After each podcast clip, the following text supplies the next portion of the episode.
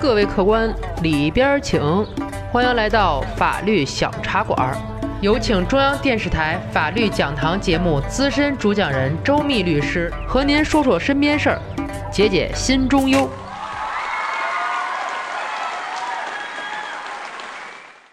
各位法律小茶馆的听友，你们好，我是周密律师。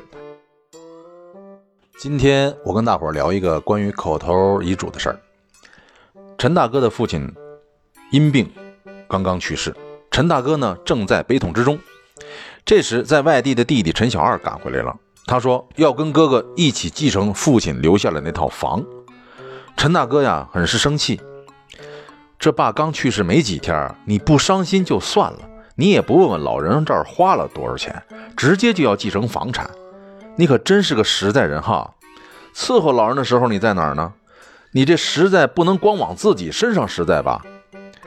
告诉你，那套房子爸说了，就给我一人了，没你什么事了。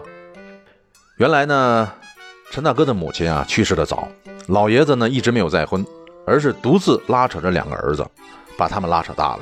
退休之前，陈老爷子呢用自己的全部积蓄购买了单位的房改房。此后，陈大哥一直在这里跟老爷子生活到一起。父亲生病以后呢，也都是陈大哥在照顾。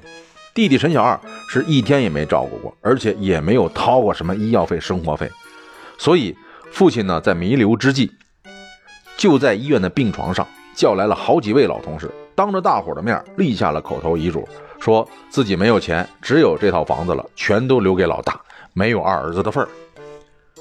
陈小二知道了遗嘱的事儿之后啊，就嚷嚷起来了：“我也有继承权，凭什么不给我呀？”而且爸的遗嘱就是口头那么一说，也没有公证过，不算数。这下可把家里闹得是不安生了。陈大哥呢是唉声叹气，不知道怎么办好，整天的发愁。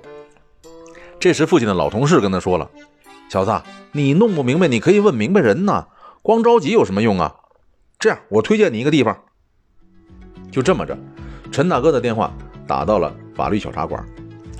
那么陈大哥父亲的口头遗嘱是否有效呢？嗯，我说说你听听。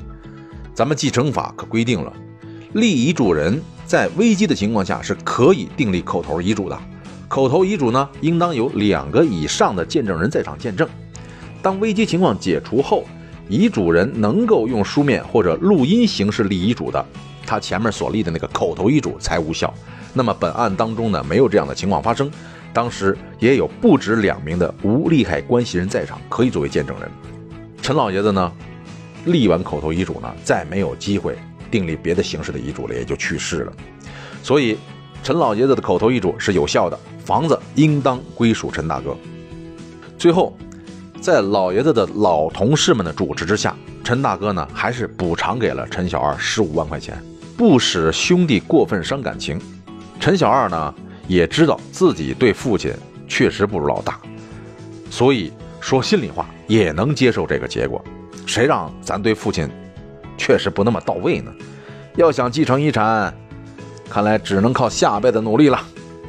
这正是泱泱华夏孝为先，伺候老人莫等闲。人间真情有亲疏，遗产一分高下见。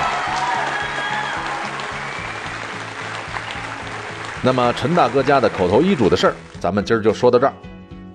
如果您生活当中有什么烦心事儿、麻烦事儿，尽管来找我，我在法律小茶馆等着您。感谢周密律师的精彩评说，欢迎大家添加订阅法律小茶馆，给我们私信留言，聊一聊您身边的故事。